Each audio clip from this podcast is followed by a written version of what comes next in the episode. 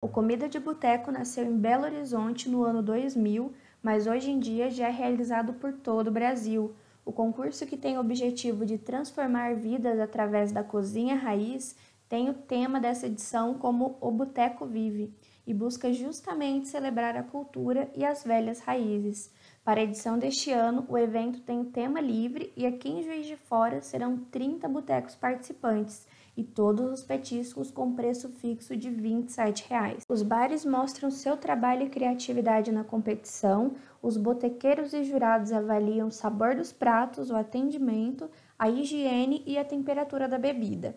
O vencedor será escolhido através de votos do público e dos jurados. O petisco leva 70% do peso da nota e as demais categorias 10%. Na primeira etapa, os bares selecionados das cidades participantes apresentam os petiscos criados especialmente para a competição.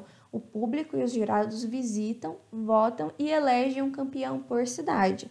Na segunda etapa, que acontece em junho, uma nova comissão de jurados, escolhida especificamente para esse momento, visitará os campeões de cada circuito, avaliando a performance nas mesmas quatro categorias.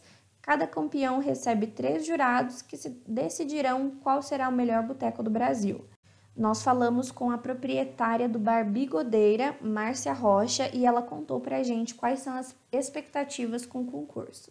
Estamos participando da comida de boteco pela primeira vez. As nossas expectativas são as melhores possíveis.